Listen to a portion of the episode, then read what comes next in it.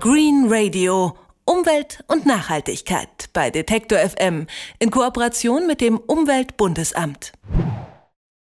An den sonnigen Tagen dieses Spätsommers ist es voll auf dem Tempelhofer Feld in Berlin. Hunderte Picknickgäste. In München grillen Menschen im englischen Garten. In Köln wird im Rheinpark Federball gespielt. In Hamburg flanieren die Besucher durch den Botanischen Garten. Lauter glückliche Menschen in den deutschen Städten. Gerade bei diesem schönen Wetter wird also deutlich, Grünflächen sind in Großstädten ein Publikumsmagnet. Aber mit dem Erhalt dieser Grünstätten ist es so eine Sache. Das hat meine Kollegin Insa van den Berg rausgefunden. Hallo Insa. Hallo. Grünflächen sind total wichtig in einer Stadt, damit man sich erholen kann. Das ist klar. Gibt es noch andere Gründe, weswegen Grünflächen wichtig sind? Ja, und zwar welche, die vielleicht erstmal gar nicht so auf der Hand liegen. Zum einen, Parks sind ein Ort, an dem Tiere und Pflanzen leben können, Stichwort Artenschutz.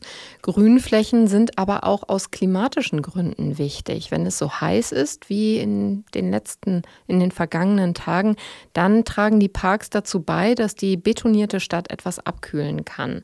Wenn es auf der anderen Seite extrem stark regnet, entlasten Grünflächen die Kanalisation. Okay, aber Großstädte wachsen ja auch. Also viele Städte wachsen zumindest, die brauchen immer mehr Platz. Wie kann man denn das dann rechtfertigen, dass man solche Flächen, die frei bleiben, in der Stadt erhält? Ja, das ist in vielen Städten ein großes Problem. Letztlich ziehen natürlich diese Argumente, über die wir gerade schon gesprochen haben, Erholung, Naturschutz, Klimawandel. Letztlich ist das alles Lebensqualität.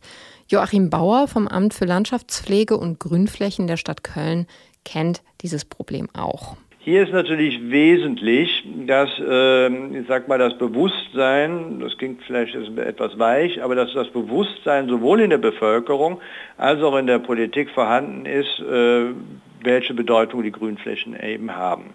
Und das, dieses Bewusstsein lässt sich natürlich besser entwickeln, wenn die Stadt auch über einen nennenswerten Grünbestand verfügt. Ja? Wenn es keine Grünflächen gibt, kenne ich auch deren Wert nicht. Wenn ich aber viele Grünflächen habe und ich erlebe diesen Wert, diese Bedeutung dieser Grünflächen tagtäglich, dann weiß ich auch um deren Bedeutung. Und das scheint in Köln echt zu klappen. Da sind die öffentlichen Grünflächen über das ganze Stadtgebiet verteilt, so dass die Menschen dort ganz schnell im nächsten Park sein können. Und das wird auch ganz viel genutzt, teilweise rund um die Uhr. Oh, das klingt jetzt nach Ärger. Ist es so? Wie gehen denn die Leute mit den Grünanlagen um? Ja, also was viele Kommunen beobachten, ist, dass die Nutzung von Parks eben deutlich zunimmt. Da wird eben nicht nur mal so ein bisschen am Sonntag rumspaziert, sondern gepicknickt, Sport getrieben. Und dabei nimmt der Druck auf die Fläche zu, so sagen das Experten. Das hat dann natürlich Folgen. Wenn zum Beispiel an einer Stelle immer Fußball gespielt wird, dann ist der Rasen da irgendwann hin. Oder irgendjemand zerstört auch mal absichtlich was. Michael Brunner vom Baureferat Gartenbau der Stadt München sagt. Diese Sorgen kennt, glaube ich, jede Großstadt mehr oder weniger. Haben wir natürlich auch. Wenn sehr intensiver Nutzungsdruck da ist, gibt es natürlich auch einen Prozentsatz der Nutzerinnen und Nutzer, die nicht ganz die Spielregeln einhalten und dann auch entsprechend vermüllen. Ja. Also wir haben dieses Problem jetzt vor allen Dingen auch an der Isar. Da halten sich gerade im Sommer sehr, sehr viele Leute auf. Da darf man in Teilbereichen auch grillen, was in München sehr beliebt ist. Und da hat man ein riesiges Problem mit, dem, mit der Verschmutzung, mit dem Abfall. Da ist die Stadt dann teilweise täglich im Einsatz zur Reinigung ab 6 Uhr in der Früh. Aber auch Sicherheitsfirmen, die machen dann die Gäste nochmal darauf aufmerksam, dass man seinen Müll halt auch wieder mit zurück nach Hause nimmt oder anders anständig entsorgt wenn die Gäste in diesen Parks so viel Müll produzieren, wenn sie den Park abnutzen? Gibt es auch das Gegenteilige, dass die Leute den Park erhalten? Auf jeden Fall. Es gibt ganz verschiedenste Initiativen dazu überall in Deutschland. Für Hamburg hat mir Klaus Hoppe, Leiter der Abteilung für Landschaftsplanung und Stadtgrün, einige genannt. Zum Beispiel eine aus dem Stadtteil Eppendorf. Wo sich eine Initiative gebildet hat, im Park zusätzlich Stauden einzubringen, um dort Blühaspekte zu zeigen. Vor einem bürgerlichen Hintergrund entstanden, also eher gärtnerisch genutzte oder aufwertende Maßnahme in einer bestehenden Grünanlage. Oder es gibt jetzt aktuell auch Green Gym, also das ist eine Gruppe, die sagen, wir wollen uns im Grünen, im Freien bewegen und wir können dabei ja auch Sinnvolles tun und die bauen sozusagen in ihr Gymnastikprogramm dann bestimmte Pflegemaßnahmen ein, wo sie einfach mal ein Stück umgraben, wo vielleicht Neophyten sehr stark sich ausgebreitet haben oder Stellen, an denen die Stadt vielleicht seltener pflegt und wo man dankbar ist für eine Unterstützung aus der Bevölkerung. Ein Viertel, in dem es viele Grünanlagen gibt, ist ja dann auch sehr, sehr attraktiv in einer Stadt. Ist es dann auch so, dass dort dann eher die Reichen hinziehen, weil es da immer teurer wird? In München ist das auf jeden Fall so, sprich in Harlaching. Auf der anderen Seite gibt es dort auch Wohnviertel wie Sendlingen, deren Bebauung noch aus der Gründerzeit stammt.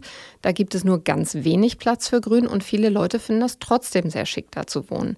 Denn da ist dann ja eben ganz viel los in Kneipen oder es gibt ein ausgiebiges Kulturangebot. Und man versucht in solchen dicht bebauten Vierteln dann andere Formen zu finden, wie es grüner werden kann. Zum Beispiel in Hamburg. Da soll jetzt das Dach des denkmalgeschützten Bunkers auf dem Heiligen Geistfeld zu einem öffentlichen Stadtgarten umgestaltet werden. Da, wo also früher Waffen der Flugabwehr im Kriegseinsatz gewesen sind, da sollen jetzt eben künftig Bäume und Blumen stehen. Jetzt hast du uns lauter gute Gründe genannt, weshalb es Bäume und Blumen in den Städten braucht. Aber Insa, wir müssen auch über Geld reden. Das kostet einfach wahnsinnig viel. Haben denn die Städte in Deutschland genug Geld für sowas? Hm, du äh, gehst da so an einen wunden Punkt ran. Also sowohl in München, Köln als auch in Hamburg hat man sich im Gespräch mit mir eigentlich der Politik gegenüber so ganz angemessen dankbar gezeigt. Aber die Leute dort haben immer auch durchschimmern lassen, dass mehr Geld nie schlecht ist. Und offensichtlich steht der der Nutzen, den solche Grünflächen haben, nicht immer wirklich auch im Einklang mit der finanziellen Förderung von Natur- und Grünflächenämtern. Grünflächen in Großstädten total beliebt und total wichtig und trotzdem nicht immer so einfach zu erhalten, sagt meine Kollegin Insa van den Berg. Danke. Bitte. Green Radio. Umwelt und Nachhaltigkeit bei Detektor FM in Kooperation mit dem Umweltbundesamt.